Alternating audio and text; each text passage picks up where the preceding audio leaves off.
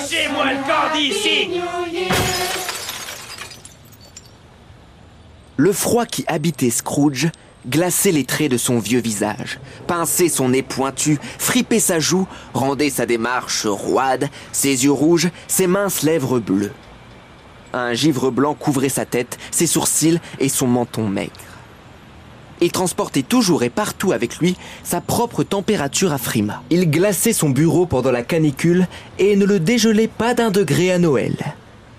Personne ne l'arrêtait jamais dans la rue pour lui dire d'un air joyeux Mon cher Scrooge, comment allez-vous? Quand viendrez-vous nous voir? Aucun mendiant n'implorait de lui la plus petite aumône, aucun enfant ne lui demandait l'heure.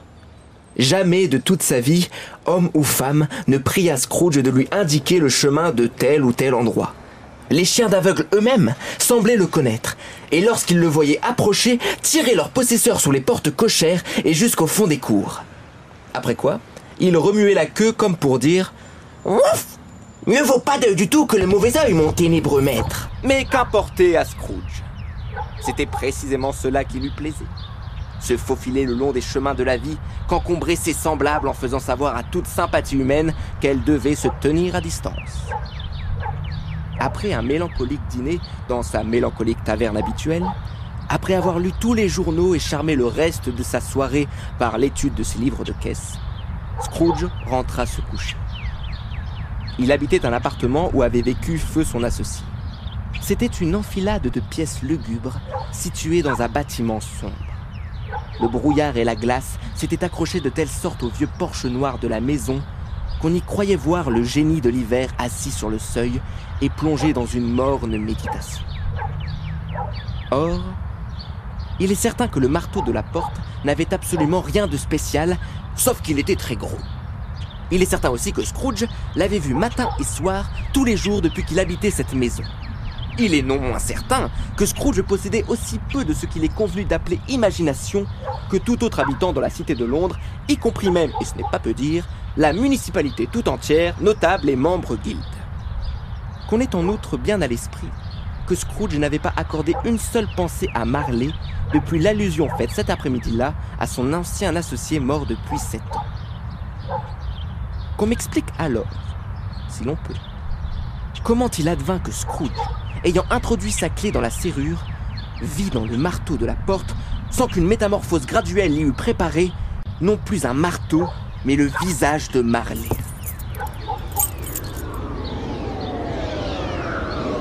Sors net, que tout seul Le visage de Marley ne baignait pas, ainsi que tous les autres objets de la cour, dans une ombre impénétrable, mais s'entourait d'une phosphorescence sinistre, comme un homard avarié dans une cave obscure.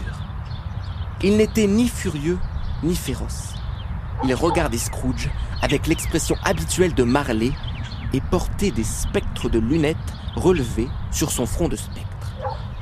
Pendant que Scrooge considérait fixement ce phénomène, le marteau redevint marteau. Dire qu'il ne tressaillit pas ou qu'il ne sentit pas courir dans ses veines certaines sensations d'effroi serait mentir. Mais il remit la main sur la clé qu'il avait lâchée, la fit tourner avec énergie, entra et alluma sa bouche. Il eut bel et bien un moment d'hésitation avant de refermer la porte, et il regarda bel et bien avec précaution par derrière, comme s'il s'attendait, ou presque, au spectacle terrifiant de la perruque de Marley pointant sa queue de rat vers le vestibule. Mais il n'y avait rien derrière que la porte, que les vis et les écrous qui maintenaient le marteau. Aussi Scrooge fit-il en claquant la porte pour la fermer.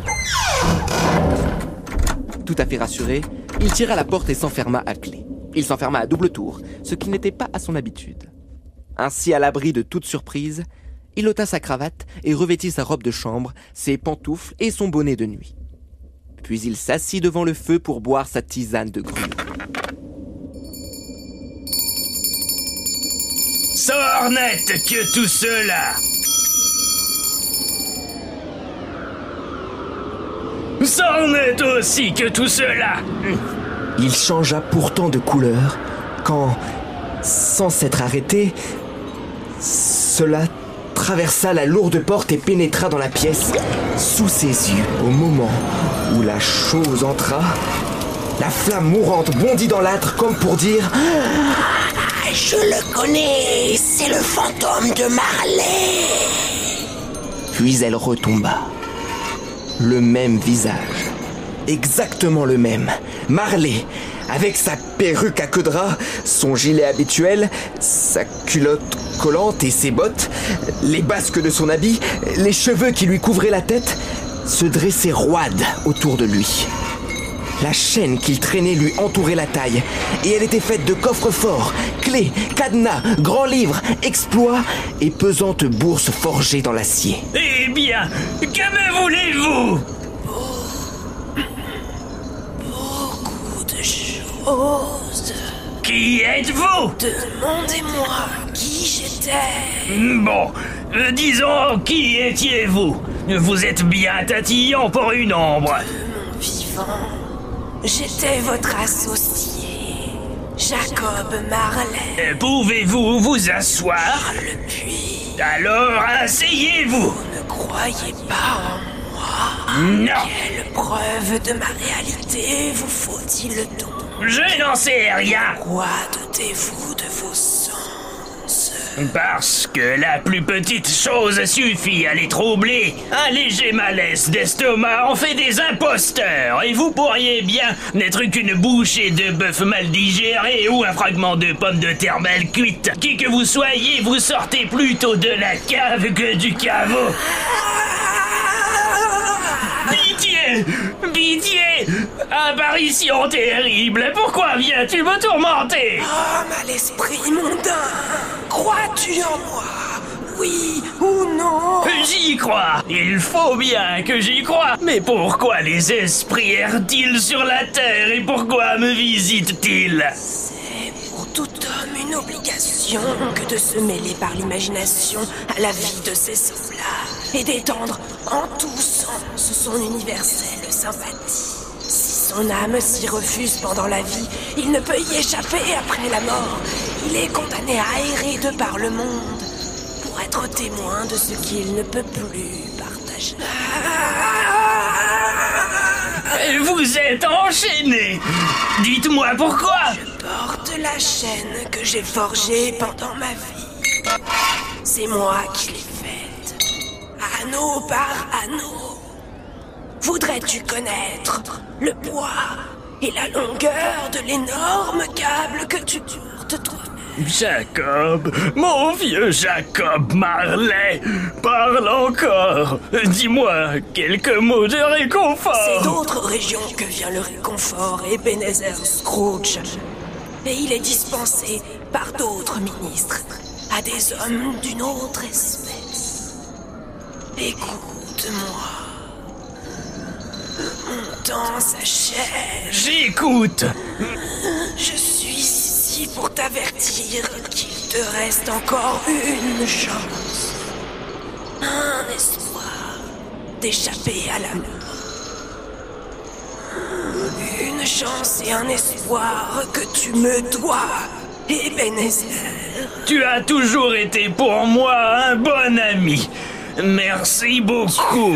Être hanté par trois esprits. Je crois que j'aimerais mieux m'en passer.